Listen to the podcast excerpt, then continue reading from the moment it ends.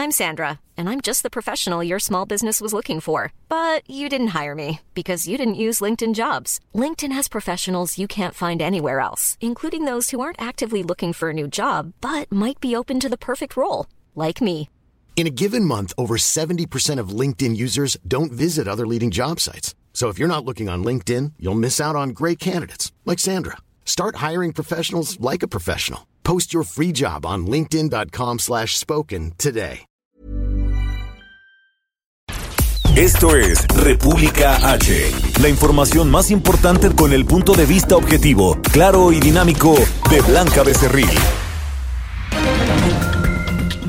Hola, hola, muy buenas noches. Hoy es martes 12 de enero de este año 2021. Yo soy Blanca Becerril, esto es República H. Oiga, quédese conmigo, yo se lo recomiendo porque hay mucha información que darle de lo que ha ocurrido en las últimas horas en el territorio nacional y también del otro lado de la frontera. Eh, le voy a dar pues los datos de cómo estamos en la Ciudad de México, sobre todo con la ocupación hospitalaria. Ya es, como yo se lo decía el día de ayer, pues alarmante el asunto porque cada vez estamos más cerca del 100% de quedarnos lamentablemente sin camas donde pudiésemos atendernos en dado caso que Dios no lo quiera, nos eh, llegue a dar coronavirus y estemos eh, pues eh, graves y necesitemos algún respirador o también pues alguna atención médica más específica. Así que por favor, como yo todos los días se lo digo, hay que seguirnos cuidando, no hay que bajar la guardia, por favor, que como usted lo ha visto, pues este asunto del COVID-19 sigue, sigue y pues va para largo. Mientras tanto, pues todos los mexicanos no estemos inmunizados a través de estas vacunas que gracias al cielo ya están llegando al territorio nacional. Así que quédese conmigo porque también hay información importante de lo que está pasando del otro lado de la frontera porque eh, están sesionando allá en el Congreso para que se le pueda aplicar al presidente de Estados Unidos este juicio político o la enmienda número 25. Así que hay muchas cosas que contarles. Yo soy Blanca de Cerril, esto es República H. ¿Qué le parece si arrancamos con un resumen de noticias? En resumen. Eh, un tren del metro se descarriló en la línea A de que corre de Pantitlán a La Paz sin provocar ningún daño a personas o al servicio de transporte. La directora del metro, Florencia Serranía, dijo que será en la última semana de este mes cuando reinicien operaciones las tres líneas que siguen fuera de servicio. En Veracruz no les preocupa la nueva cepa de coronavirus porque el aeropuerto no recibe pasaje, así lo dijo el gobernador, pasaje de Inglaterra, aseguró Huitláhuac García, gobernador de la entidad. La Secretaría de Salud publicó el reglamento en materia de control sanitario para producción, investigación y uso medicinal de la cannabis. Y para entrar a Estados Unidos ahora será obligatorio presentar una prueba de coronavirus PCR negativa antes de abordar un vuelo. Reporte vial. Bueno, y vamos a las calles de la Ciudad de México con mi compañero Javier Ruiz. Javier, ¿cómo estás? Buenas noches. Muy bien, Blanca, ¿qué tal? Te saludo con gusto, excelente noche. Tenemos información vial de la zona norte de la Ciudad de México. Hace unos momentos recorrimos el eje central en su tramo 100 metros. Vamos a encontrar ya para esta hora desplazamiento vehicular bastante aceptable, al menos del circuito interior, y esto en dirección hacia el eje 5 norte, más adelante para continuar hacia la zona del anillo periférico. El circuito interior sí presenta todavía carga vehicular intensa, al menos para quien se desplaza en la zona de la Avenida Marina Nacional, esto en dirección hacia los ejes 1 y 2 norte, más adelante también rezagos, llegando a la incorporación con la Avenida de los Insurgentes, y el sentido opuesto poco a poco va mejorando el avance vehicular, entonces es una buena alternativa para quien desea llegar hacia la zona de la Avenida Tierra. De momento, Blanca, el reporte que tenemos. Gracias, Javier. Regresamos al ratito contigo. Claro que sí, estamos atentos. Buenas noches. Buenas noches, Gerardo Galicia. Buenas noches. ¿Tú dónde te encuentras? Excelente noche, Blanca, recorriendo zona oriente de la capital. Lo hicimos sobre el eje 3 Oriente y en general encontramos buenas noticias para nuestros amigos del Heraldo Radio. Se mueve bastante bien el eje 3 Oriente y dejan atrás la zona de Churubusco hacia el viaducto. Es una muy buena opción. Se puede transitar y alcanzar la velocidad máxima de 50 kilómetros por hora. Por supuesto, no hay que abusar del acelerador. En el sentido opuesto de lo más complicado es su entronque con el eje 4 sur. Es en este punto donde se iban a encontrar rezago debido a la reducción de carriles que se provoca por el confinado del Metrobús y eh, eh, justo el transporte público que hacía base justo en esta zona. Y para nuestros amigos que van a transitar sobre el eje 5 sur, teníamos un accidente entorpeciendo la circulación, un, eh, un motociclista que fue arrollado pasando el circuito bicentenario hacia el eje 3 Oriente, ya laboró una ambulancia, se retiran unidades de emergencia de este punto, así que ya pueden transitar sin mayor problema si van a utilizar el eje 5 sur del circuito interior hacia la zona de la viga. Por lo pronto, el reporte seguimos muy pendientes. Pues ahí la información, gracias. Hasta luego. La nota del día. Bueno, y comenzamos con la nota que sin duda pues sigue siendo el asunto del coronavirus de esta emergencia sanitaria en el país y es que el gobierno federal ya tiene un plan de vacunación, todos los detalles los tiene mi compañero Francisco Nieto. Francisco, adelante, ¿cómo estás? Blanca, ¿qué tal? Muy buenas noches. Efectivamente, hoy llegó a México el quinto cargamento con 439.725 eh, dosis de vacuna de Pfizer que serán distribuidas que ya se están distribuyendo a 879 hospitales del país que atienden a pacientes con COVID. Se trata de un pues de un operativo que estará a cargo de las fuerzas armadas que distribuirán pues todas estas vacunas por tierra y por aire. Se apoyarán de un programa denominado Brigada Correcaminos conformado por cerca de mil eh, equipos integrados cada uno por 12 responsables eh, para que estas vacunas se apliquen a todo el personal médico, el traslado de los distintos cargamentos en el que se están utilizando 46 aeronaves para la ruta aérea y 179 escoltas de seguridad, pues empezó a las 9 de la mañana y espera que se concluya a las 3 de la madrugada de este miércoles. El secretario de la Defensa Nacional, el general eh, Luis Crescencio Sandoval, explicó que se trazaron ocho rutas aéreas por 25 estados y el resto de las entidades pues la distribución fue por tierra debido a su cercanía con la Ciudad de México y se acordó que los puntos de, distribución pues sean las propias instalaciones de los de los del ejército para después llevarlos a los hospitales y empezar a partir de las 7 de la noche con estas vacunaciones, con estas vacunas para todo los, el personal médico que atiende a pacientes COVID por el mes de eh, enero. Pues fue parte de lo que de lo que sucedió el día de hoy, Blanca. Muchísimas gracias, Francisco, como siempre. Buenas noches. Buenas noches. Oiga, y la segunda dosis de la vacuna de Pfizer BioNTech contra el COVID-19 se hará pasado mañana aquí en la Ciudad de México, fecha en la que se cumplen los 21 días de su primera aplicación. Esto de acuerdo con el último corte en la capital del país, se han aplicado, escuche usted, 62.175 dosis de la vacuna contra el coronavirus. ¿Y cómo se encuentra la capacidad hospitalaria aquí en la Ciudad de México? Carlos Navarro nos tiene el reporte. Carlos, ¿cómo estás? Buenas noches, Blanca. Te saludo con gusto a ti, el auditorio. Y bien, en la Ciudad de México se encuentra con un 88% de la ocupación hospitalaria para pacientes COVID. Esto significa que es el punto más alto de, la emergencia sanitaria por el nuevo coronavirus. Y también comentarte que hoy la jefa de gobierno, Claudia Sheinbaum, informó que en 28 días, entre el 15 de diciembre de 2020 y el 12 de enero de 2021, las autoridades locales y federales han aumentado la capacidad hospitalaria de la Ciudad de México con la incorporación de 2.078 camas más para la atención de pacientes con COVID. La mandataria explicó que pasaron de 5.492 a 7.570 camas totales, o sea, un incremento de 38%. Escuchemos. A veces solamente se piensa en lo que esto significa en términos de infraestructura, pero esto significa infraestructura, medicamentos, médicos especialistas, médicos generales, enfermeras especialistas, enfermeras generales y todo el personal de salud que atiende a personas que enferman gravemente por COVID.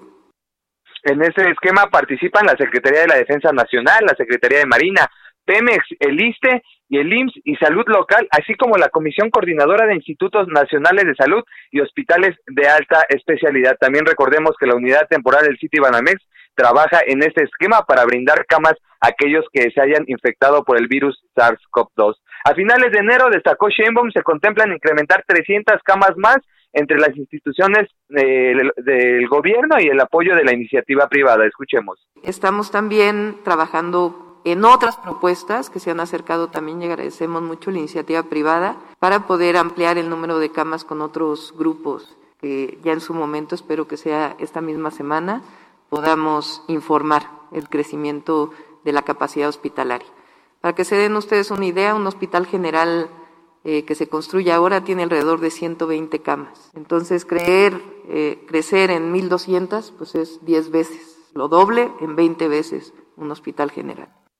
Y bien, Blanca, eh, en unos momentos la jefa de gobierno, Claudia Sheinbaum, estará subiendo el tradicional reporte diario técnico sobre el estatus que guarda la emergencia sanitaria por COVID-19 y ahí se va a comprobar si se contuvo, la, el, se mantuvo la tendencia del el, el modelo epidemiológico que habían trazado. Se suponía que el punto de inflexión fue ayer con 9.512 hospitalizaciones que se calculaban. Vamos a revisar en unos momentos a ver si nos alcanza en esta emisión de tu programa para ver si se está respetando o simplemente ya rebasó el número de hospitalizaciones por COVID en la zona metropolitana del Valle de México, Blanca. Pues ahí, ahí los detalles, Carlos, gracias. Hasta luego, buenas noches. Entrevista. Bueno, y precisamente para continuar hablando de este tema, tengo en la línea telefónica y me da mucho gusto saludar a Oliva López. Ella es secretaria de Salud de la Ciudad de México. Secretaria, buenas noches, ¿cómo está? Buenas noches, Blanca. Saludos a ti y a tu auditorio. Gracias, eh, secretaria. Pues hace unos momentos escuchamos a nuestro compañero Carlos Navarro, quien nos hacía pues un puntual análisis de cómo se está viviendo en estos momentos en la capital del país el coronavirus. Secretaria, quiero preguntarle cómo vamos en la capacidad hospitalaria. Se ha dicho que ya estamos en el 91%. Pues sí, estamos entre 88 y 90%. Esto cambia muy rápido, pero está muy exigido el sistema de salud de la ciudad. Estamos todos los días recuperando camas para atención a COVID, camas que ya se habían destinado a otras patologías y también ampliando eh, nuevas camas. Entonces, pero esto es una, digamos, una ampliación importante pero tenemos que frenar entre todos las cadenas de contagio y la velocidad, sobre todo de hospitalización. Y para esto seguimos insistiendo, estamos en semáforo rojo y las personas deben restringir su movilidad, resguardarse lo más posible y solo salir a lo esencial, con cubrebocas, sana distancia y gel alcohol y lavado de manos. Claro. Secretaria, ¿podríamos decir en estos momentos que estamos ya en alerta máxima por el nivel de hospitalización aquí en la Ciudad de México? Sí, así es. Secretaria, también eh, quiero preguntarle, estamos evidentemente, como usted ya lo ha dicho, en semáforo rojo hasta el próximo 17 de enero. Esto, si las condiciones no mejoran, ojalá que no, ¿podría extenderse todavía una semana más o hasta finales de enero? Pues aquí todos los días vamos valorando los 10 indicadores del semáforo, pero también otro conjunto de indicadores. Entonces eh, se hace esta valoración y la jefa de gobierno informa todos los viernes pues tanto las actividades, las restricciones y el color del semáforo de la siguiente semana. Claro. Secretaria, eh, pues acabamos de pasar el 24 de diciembre, Navidad también, la llegada del Año Nuevo y eh, pues la llegada también de los Reyes Magos. ¿Estarían ustedes esperando o eh, pues ya tienen entre sus preocupaciones y sus acciones también un posible repunte de casos de coronavirus? Pues estamos justamente estas hospitalizaciones que tenemos ahora pues están asociadas a las fiestas decembrinas, a las fiestas de fin de año, a estos encuentros sociales, a las celebraciones, a las aglomeraciones. Y todavía hacia los próximos días estamos esperando la expresión justo de la búsqueda de regalos de la rosca de reyes y del regreso de vacacionistas. Entonces sí estamos por eso ampliando la capacidad hospitalaria. Hoy la jefa de gobierno señalaba que hemos aumentado en 42% las camas eh, generales y en 27% las camas con ventilador. Esto es un esfuerzo muy importante de todo el sistema de salud de la ciudad pero insisto, requerimos la participación de ciudadanía y de otros actores sociales, económicos, políticos para frenar la cadena de contagios. Claro, secretaria, ¿qué de cierto es que eh, pues están incluso ya enviando pacientes mm, con coronavirus a otros estados de la República Mexicana debido pues a esta saturación que ya tenemos en En algunos sitios se ha reportado esto, pero nosotros no tenemos eh, documentado. De hecho, en los hospitales de la ciudad el 30% aproximadamente, claro que esto varía de las distintas unidades de atención, pero en promedio el 30% son pacientes de Estado de México y un porcentaje también de otras entidades. Claro. Secretaria, eh, pues hemos visto, sobre todo durante los últimos días, que la nueva cepa de este coronavirus que se originó en Reino Unido, pues eh, ya hay un caso eh, en el territorio nacional de un pasajero que arribó de Ámsterdam el pasado 28 de diciembre, pero hizo escala aquí en la Ciudad de México para después ir a Tamaulipas. ¿Tenemos alguna información de que pudiese haber infectado a alguien aquí en la capital? Pues cuando eh, circuló por la Ciudad de México no se tienen datos de que tuviera eh, en ese momento alguna algún, signo. Eh, no se conocía que estuviera infectado. De todos modos, se hace un muestreo de las muestras que se están procesando para buscar variaciones virales, para buscar estas estas distintas mutaciones el Instituto Nacional de Diagnóstico y Referencia Epidemiológica es algo que hace cotidianamente y para la Ciudad de México no se ha identificado. Claro. Secretaria, por último, quiero preguntarle, ya llevamos dos días de manifestaciones de la industria restaurantera aquí en la Ciudad de México con el lema Abrimos o Morimos. Ustedes, eh, pues, ¿qué piensan sobre, sobre estos restauranteros que ellos dicen no nos estamos revelando ante las, eh, pues, las restricciones del de, eh, gobierno de la Ciudad de México, pero sí necesitamos abrir nuestros negocios o si no vamos a morir? Sí, ahí la Secretaría de Gobierno y la Secretaría de Desarrollo Económico están eh, trabajando, haciendo mesas justamente de trabajo para ver cómo se puede ir a, trabajando esta parte de la seguridad sanitaria, de las condiciones eh, lo más adecuadas posibles en un horizonte hacia adelante. Ahora, también es cierto que se ha documentado, y esto es muy importante señalarlo, que los sitios donde más se contagian las personas son sitios cerrados, eh, poco ventilados, con concentraciones de personas, donde permanecen las personas eh, periodos largos de tiempo y también donde no se usa el cubreboca, donde se conversa, donde se hace alguna actividad social de mucha cercanía y en este caso pues los restaurantes desafortunadamente tienen esas condiciones propicias para el contagio. Pues ahí, ahí lo tenemos. Oliva López, secretaria de Salud de la Ciudad de México, como siempre, secretaria, muchísimas gracias por esta comunicación. Con mucho gusto, Blanca. Buenas noches. Cuídese mucho.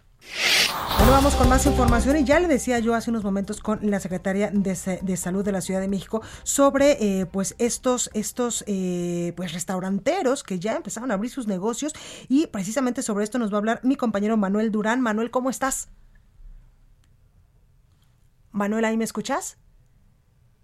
Me parece que no tenemos a mi compañero Manuel porque armaron los cacerolazos restauranteros de lujo aquí en la Ciudad de México que incluso pues hoy anduvieron allá bloqueando una parte y por algunos momentos paseo de la reforma. Manuel, ¿cómo estás? Adelante. Hola, hola, hola, Blanca, buenas noches.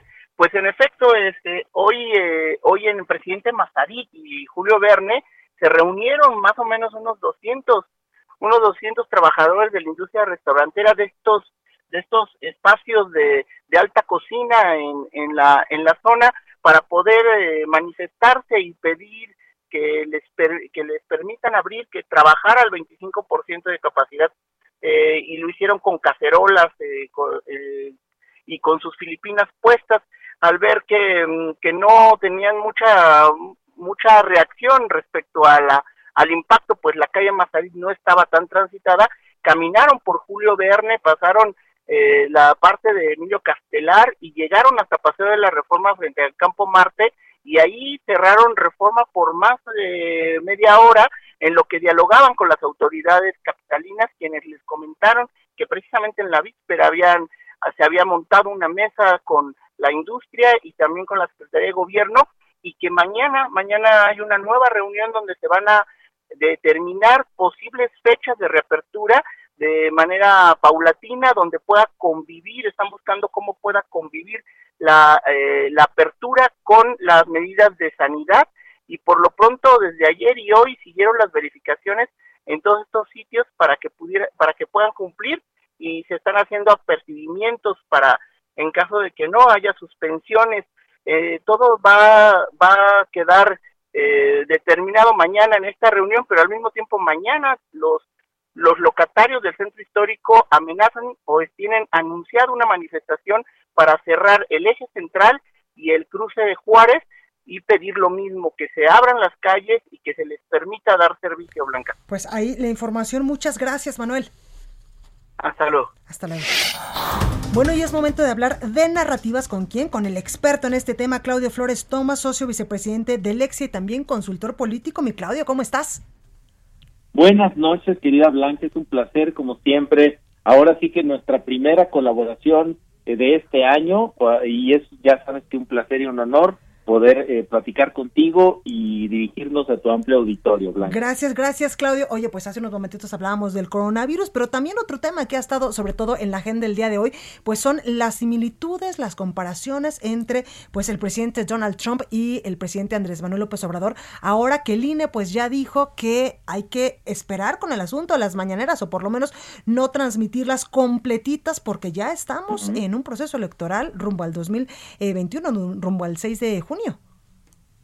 Así es, lo dices muy bien, Blanca. Lo que tenemos ahorita es un escenario en el que la Constitución, no el INE, eh, prohíbe hacer, eh, digamos, eh, promoción gubernamental porque se considera que afecta la equidad de las elecciones.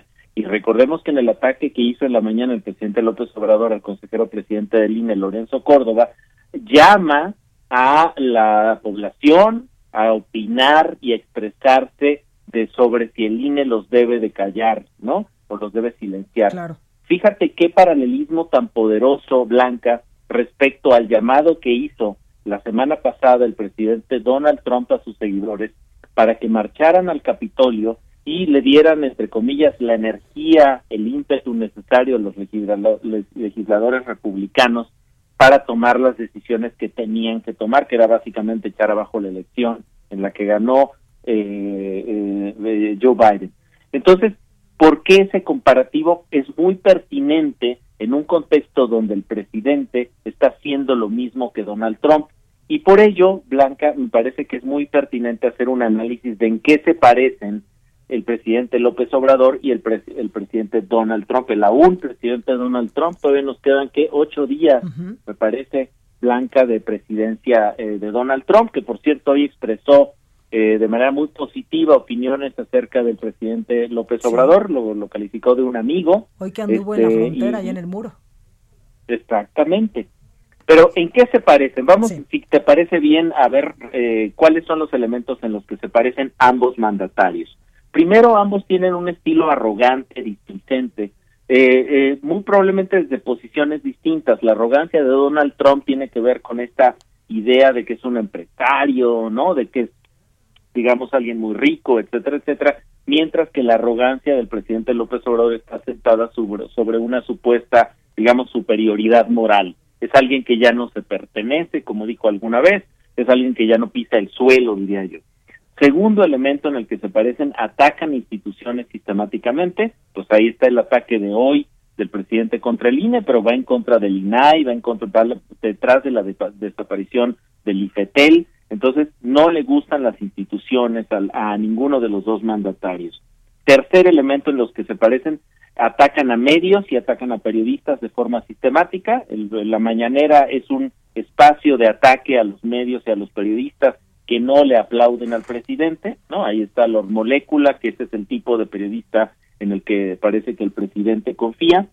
Otro elemento, mienten de forma sistemática, pertenecen al rubro de los datos alternativos, del yo tengo otros datos, y les encanta mentirle a la opinión pública, mentirle a la ciudadanía. Ambos culpan al sistema anterior del, de las fallas o de los problemas.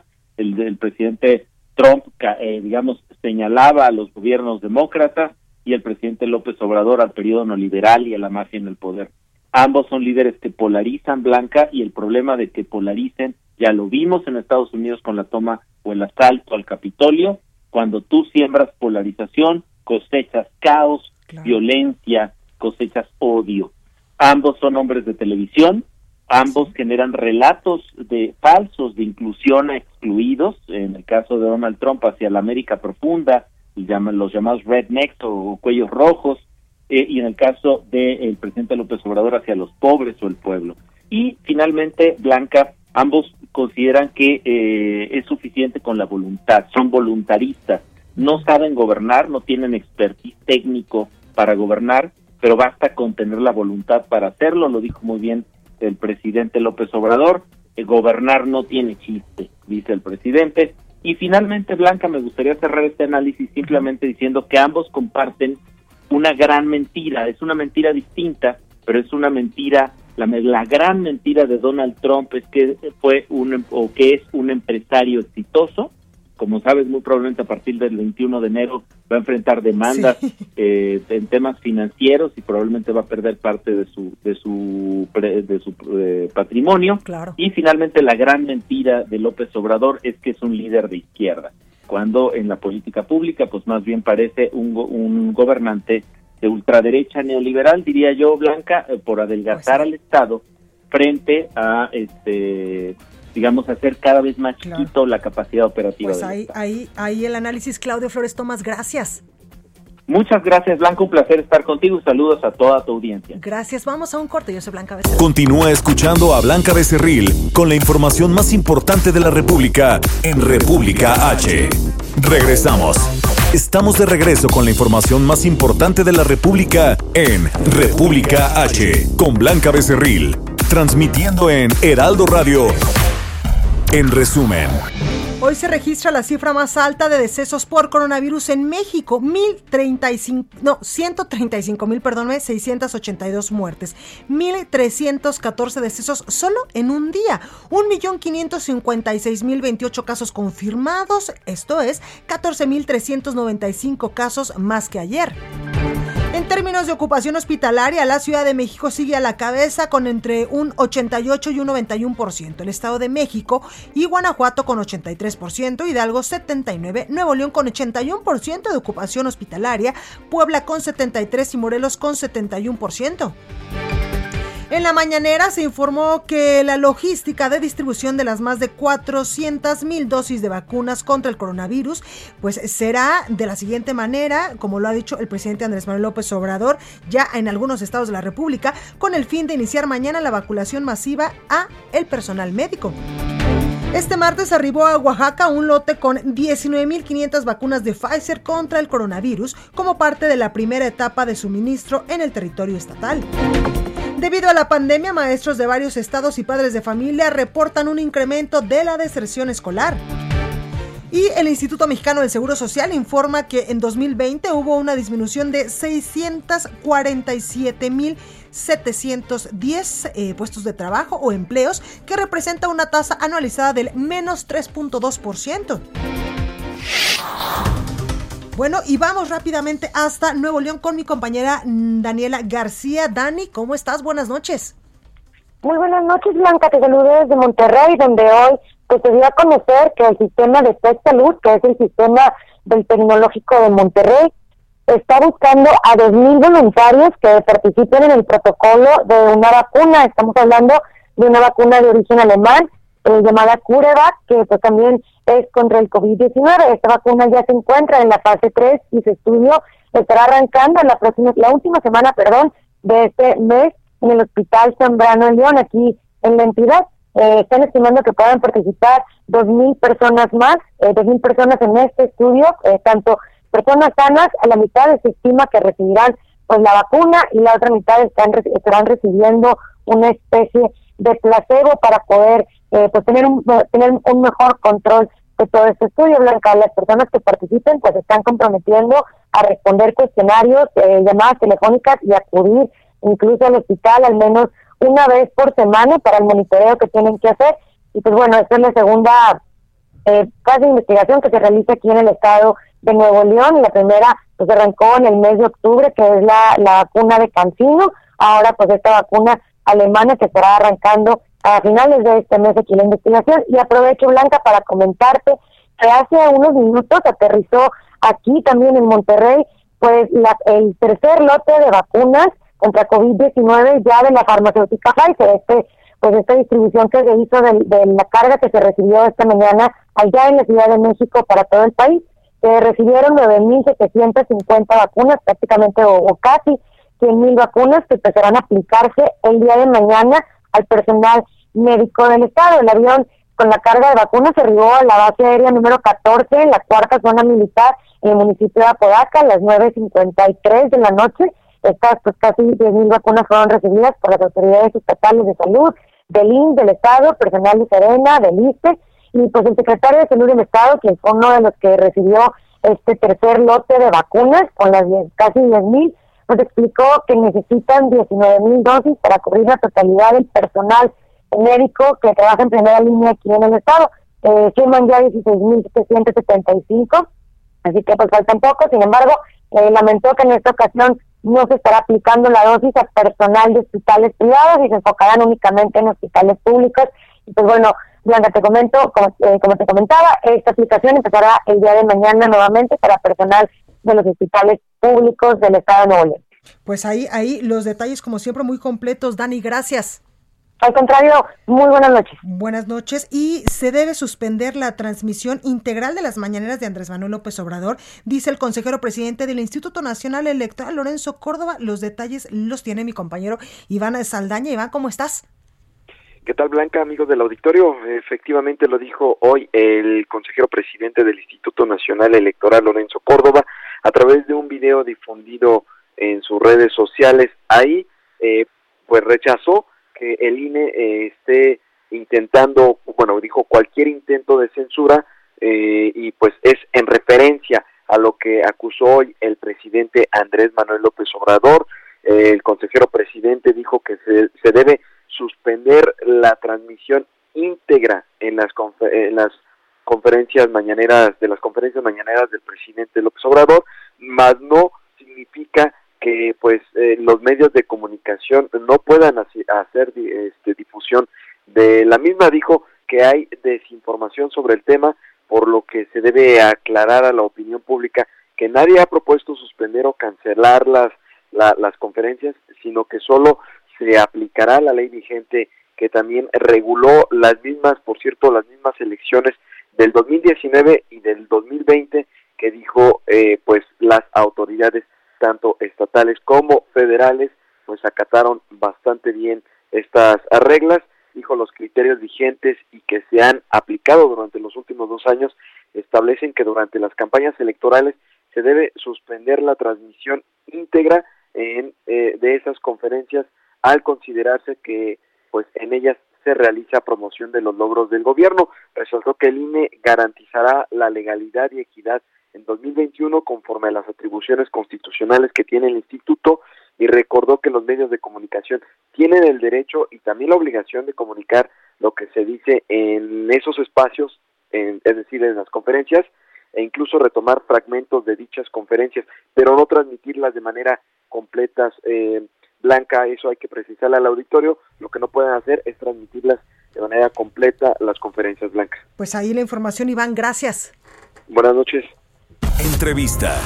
Bueno, para ampliar más esta información, eh, tengo en la línea telefónica y me da mucho gusto saludar a alguien que sabe mucho sobre este tema porque fue eh, pues consejera del Instituto Nacional Electoral, exconsejera Pamela San Martín. Buenas noches, ¿cómo está? Buenas noches, Blanca, ¿cómo estás? Saludos a tu auditorio. Gracias, exconsejera. Pues cuéntenos qué dijo hoy eh, pues el Instituto Nacional Electoral respecto a estas mañaneras que ha causado mucha confusión, pero sobre todo pues mucha discusión en redes sociales creo que lo que valdría la pena tener en cuenta es que desde 2007 la Constitución es muy clara en establecer que durante las campañas electorales, es decir, desde el inicio de las campañas electorales y hasta el día de la jornada electoral, está prohibida la difusión de propaganda gubernamental en eh, cualquier medio de comunicación, salvo las campañas de salud, educación y protección civil en caso de emergencia. Esta es una disposición constitucional expresa del artículo 41 constitucional que viene de la modificación al modelo de comunicación política que eh, se derivó de la elección del 2006 en la que recordemos que hubo una clara injerencia por parte de los medios de comunicación, por parte de los privados, por parte del el propio presidente de la República en ese momento, el presidente Fox, y esto nos llevó a que eh, se modificara la constitución en nuestro país y se establecieran reglas muy claras del acceso de los partidos políticos a la radio y a la televisión, así como de las restricciones que hay a la injerencia o la intervención que pueden tener los servidores públicos en, digamos, en los comicios electorales, en la competencia que se debe de dar entre los propios partidos políticos y las candidatas y los candidatos. Se eh, modificó este artículo 41 constitucional estableciendo la prohibición de difundir propaganda gubernamental y se modificó el artículo 134 constitucional que establece reglas claras en las que se prohíbe a los servidores públicos de todos los niveles de gobierno a utilizar los recursos públicos a su cargo para eh, intervenir en la competencia entre los partidos y los candidatos. Claro, este es el marco que hay. Claro, consejera, qué bueno que nos aclara esto, porque incluso pues yo veía en redes sociales eh, pues a muchas personas diciendo que se quería eh, pues eh, coartar la libertad del gobierno federal, sobre todo el presidente Andrés Manuel López Obrador, de informar a, a los mexicanos sobre pues lo que estaba pasando en el país, pero como lo dice usted y lo dice la Constitución, no es esto, sino que evidentemente estamos en un proceso electoral y nadie puede hacer proselitismo ni propaganda gubernamental. Efectivamente, pero aquí hay una cosa que es importante tener en cuenta. Se dice que las eh, conferencias mañaneras deben de ser permitidas porque brindan información. El detalle es que esa, según la propia constitución política de los Estados Unidos mexicanos, la propaganda gubernamental, exactamente los fines que tienen es el de brindar información, educación u orientación social. Es decir, ese es el propósito que tiene cualquier propaganda gubernamental. Y teniendo ese propósito, el artículo 41 constitucional prohíbe su difusión en el marco de las campañas electorales. Por ello es que, eh, como se ha señalado ya, desde el 2019, en el caso concreto de las conferencias mañaneras en las elecciones del 2019, se prohibió su difusión eh, íntegra en cualquier medio de comunicación, no solamente en los medios, sino también en, eh, en Internet, como ya se difunde todas las conferencias mañaneras precisamente por esta prohibición constitucional. Y debemos señalar que el hecho de considerar las conferencias de prensa un ejercicio de propaganda gubernamental no es algo nuevo y no es algo nuevo ni exclusivo a eh, la administración del presidente López Obrador. Desde eh, cuando el presidente Calderón era presidente de la República, se eh, recordemos que el IFE, el IFE en ese momento eh, determinó que había una violación a la Constitución por parte del presidente Calderón precisamente por difundir una cadena nacional y una conferencia de prensa en el marco de las campañas electorales. Y esta fue una decisión adoptada por eh, en cuanto a la cadena nacional por el IFE, pero en cuanto a las conferencias de prensa por parte del Tribunal Electoral del Poder Judicial de la Federación y se declaró responsable al presidente de la República por violar este precepto eh, constitucional. Es decir, esta interpretación de que las conferencias son un ejercicio de propaganda tampoco es novedoso ni tampoco es exclusivo ni al presidente de la República ni a esta administración. Claro. Eh, ex consejera, por último, quiero preguntarle, en dado caso que las conferencias matutinas del presidente Andrés Manuel López Obrador, pues eh, se, difundan, ¿esto sí podría incidir en la elección, en el voto de los ciudadanos rumbo a, estas elecciones donde ni más ni menos que se van a elegir 15 gubernaturas? Eh, lo que, la lo que el las propias reglas del juego que nos hemos dado es que precisamente para que no pueda influir la propaganda gubernamental, para que los recursos públicos no se puedan utilizar en favor de un determinado partido, un determinado candidato en el marco de las contiendas electorales, está prohibida esta actuación por parte de los servidores públicos. ¿Hay un deber de informar? Por supuesto que lo hay. ¿Este deber de informar debe de ser protegido por la Constitución? Por supuesto que sí. Pero también la garantía de un voto libre y también de un voto informado por parte de las ciudadanas y los ciudadanos tiene que ver con que se garanticen las condiciones de equidad en la competencia política de todos los actores en la competencia. Y esto implica tanto derechos como obligaciones de los partidos y los candidatos, como obligaciones por parte de los servidores públicos. Y dentro de ellas se encuentra, uno, el no eh, emitir ningún tipo de mensaje que pudiese incidir en la competencia entre los partidos políticos y dos, el no difundir propaganda gubernamental en el marco de las campañas electorales. Totalmente, pues ahí, ahí eh, la información a Pamela San Martín, exconsejera del INE, muchas gracias como siempre. No, gracias a ti Blanca y nuevamente saludos a tu auditorio. Gracias, cuídese mucho.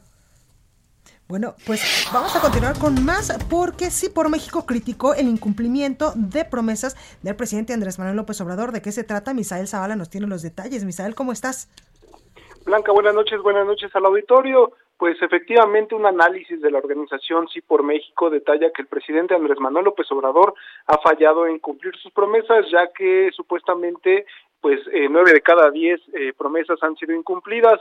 en una conferencia de prensa virtual, Beatriz Pajés, integrante de esta organización, presentó este mecanismo que estarán eh, publicando en su página de internet, donde destacó que de las 1.200 promesas del gobierno del presidente López Obrador. No se han cumplido 1.030, es decir, únicamente en dos años de su gobierno el presidente eh, solamente ha cumplido 170, por lo que al paso que va, pues tardaría 13 años en concluir todas las promesas que ha lanzado en estos dos años de gobierno. Eh, eh, también destacaron que los estados que encabezan el incumplimiento de promesas son eh, en el sureste, por ejemplo, Quintana Roo, Yucatán, Tabasco, Chiapas y Campeche. Esta organización, Sí por México, utilizará este mecanismo para también medir otros gobiernos, las promesas de otros gobiernos y también de gobiernos futuros después de las elecciones eh, del próximo 6 de junio que se realizarán donde pues eh, se definirán 15 candidaturas a, eh, a los gobiernos estatales. Blanca, esa es la información. Muchísimas gracias, Misael. Gracias, Blanca, gracias al auditorio. Buenas noches.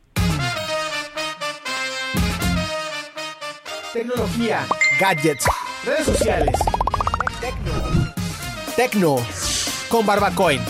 Ya estás, padrino.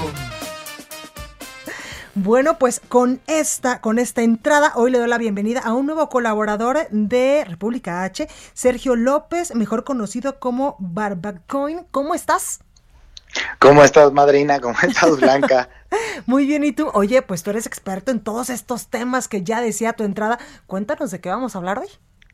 Pues hoy, hoy, Blanca, vamos a platicar de WhatsApp. Seguramente entre tu audiencia, seguramente a ti te, te pasó que recientemente o esta semana alguno de tus contactos te dijo, ya no voy a usar el servicio porque están traficando con mis datos y, hay nuevas políticas, ¿verdad? Con Facebook.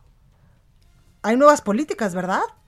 Hay nuevas políticas, entran en vigor a partir del 8 de febrero y, y, son nuevas y no tanto, son políticas que ya se habían anunciado eh, con anterioridad y WhatsApp en un intento medio de transparentar eh, que iban a entrar en vigor y, y, ponérselo enfrente a los usuarios, desató una serie de entre teorías de conspiración y cosas que al final sí ponen eh, cierta preocupación sobre la mesa y que dan pie para que nosotros como usuarios seamos más conscientes de lo que utilizamos. Eh, muy, muy rápido, el tema es que WhatsApp informó que parte de la información de sus usuarios se compartiría con Facebook para la parte de negocios. Y pues un poco con la fama que le precede a, Facebook, eh, pues mucha gente empezó a decir que esta información era para ver cómo gastabas, porque viene parte de tu información financiera y qué estabas comprando y tal. Y una parte sí, pero creo que la gente no debe de tener, y esto es un mensaje muy importante para tu auditorio, no deben de tener temor. La información que WhatsApp y Facebook comparten es la que ya compartían y la que ya tienen.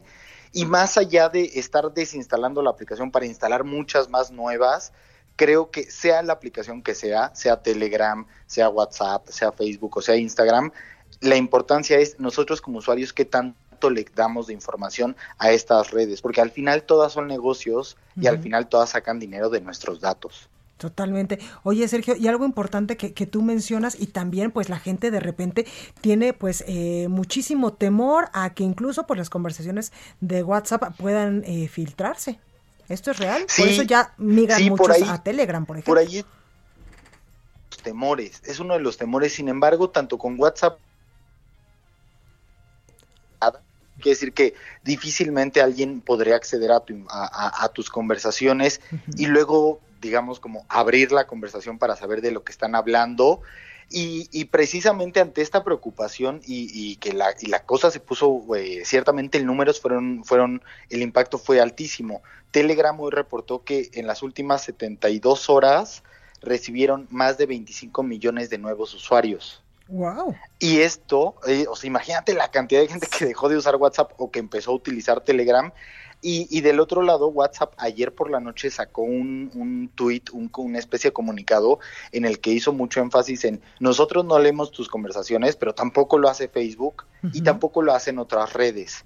Este, sin embargo, sí, mi, mi tema es no le compartamos tanto a WhatsApp como no le compartamos tanto a Facebook, a Instagram y a ninguna red. Oye, Sergio, pero por ejemplo, no le compartamos tanto de qué? Por ejemplo, nuestros estados, ¿no? Estoy creo que si tenemos un mismo estado en WhatsApp, yo por ejemplo tengo que siempre estoy en el gimnasio para que la gente crea que yo soy una persona que se ejercita demasiado y que digan, no, este muchacho es un muchacho fit, ¿no? Pero creo que no es necesario estar actualizando el, estado constantemente. Que estos son como los pequeños videitos que, subimos en, en WhatsApp.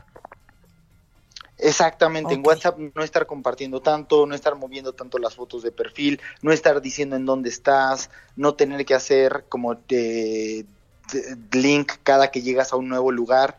Y a partir de eso de saber qué tanto le comparto a las redes, mucha de mi información está segura, más allá de las redes, por quien está en tu entorno y te pueda estar ahí como vigilando para algo más. Claro, Sergio, pero esto puede pasar con WhatsApp, con Instagram, donde también pues en mil cantidad de veces subimos lo que estamos haciendo en tiempo real, que una de las recomendaciones precisamente de ustedes, quienes le saben mucho a estos asuntos, es que, ok, perfecto, sube todo lo que quieras, si quieres tu vida entera a Instagram o, a WhatsApp, pero difiérela un día o algunas horas para que si Dios no lo quiera, algún maloso ande viendo tus, tus, eh, pues, tus estados, no sepa exactamente dónde pillarte. Exacto, exacto. Esa es una recomendación muy, muy, muy eh, adecuada y que sí hace mucho sentido y que mucha gente debería de, de, tener, de tener clara. Porque pasa que de repente es como de, estamos de vacaciones y es como de, dude, y estás avisando que tu casa está sola ocho días, cinco días y pues igual y te siguen tus amigos cercanos, pero en las redes muchas veces no sabes quién está detrás de la pantalla, quién abre cuentas. Entonces, lo que no compartiríamos en la vida, digamos, pública o en la vida real, tampoco lo compartamos tan abiertamente en la digital. Totalmente, pues ahí lo tenemos Sergio López, editor de paréntesis.com. Muchas gracias y bienvenido. Muchas, muchas gracias Blanca, por acá andaremos y un saludo a tu audiencia. Igualmente, cuídate mucho. Bueno, y vamos con mi compañero Gerardo Suárez porque publican el reglamento para el uso medicinal de la marihuana. Gerardo, ¿cómo estás?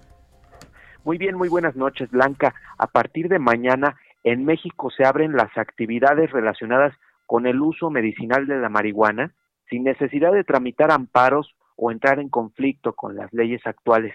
Como bien dices, Blanca, el gobierno federal publicó el reglamento de la Ley General de Salud en materia de control sanitario para la producción, investigación y uso medicinal de la cannabis. Este documento establece, por ejemplo, que para prescribir medicamentos de cannabis los profesionales de la salud deberán solicitar una autorización en la COFEPRIS. Ante esta misma autoridad se deberán tramitar las autorizaciones para llevar a cabo protocolos de investigación sobre el uso medicinal y terapéutico de esta planta.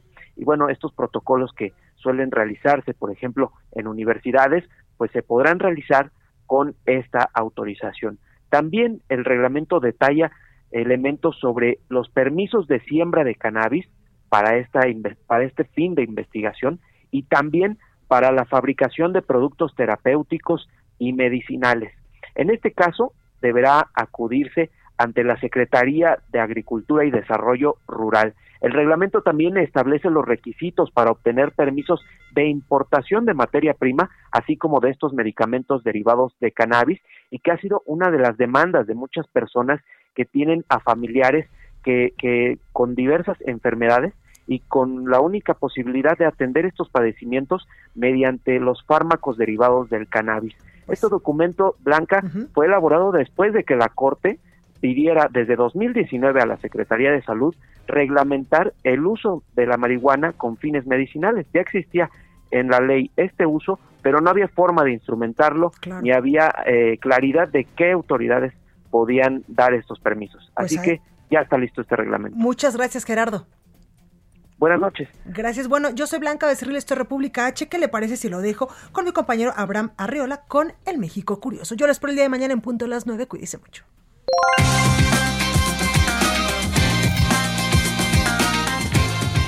Bienvenidos. Todos sabemos que tenemos un santo que fue luchador, pero también tenemos un santo que fue presidente. Hoy en día, todos los presidentes que se retiran van a hacer sus negocios o incluso insisten en regresar a la vida política. Pero hubo una época en que las presidencias eran muy cortas y traumantes que dejaban a nuestros presidentes tan frustrados que se iban para nunca volver.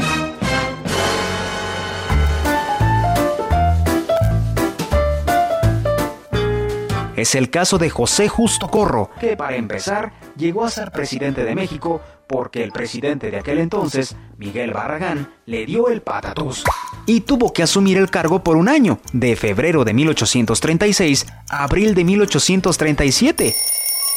¿Qué puede pasar en un año? Ay, pues con este 2020 ya vimos que mucho. Y en ese año también, entre lo más sonado fue la aprobación de una nueva constitución, promovida por Santana, la emisión de nuevas monedas que hicieron un relajo en aquel momento de un centavo y medio y otra de tres centavos. Y por último, vivir en carne propia y en la silla presidencial, la batalla contra Texas, la separación de Texas y el arresto del mismísimo Santa Ana. Y como José Justo Corro no sabía ni de guerra ni de decisiones, pues nada más le habían encargado el changarro, se quedó mirando. ¿Y, y ya?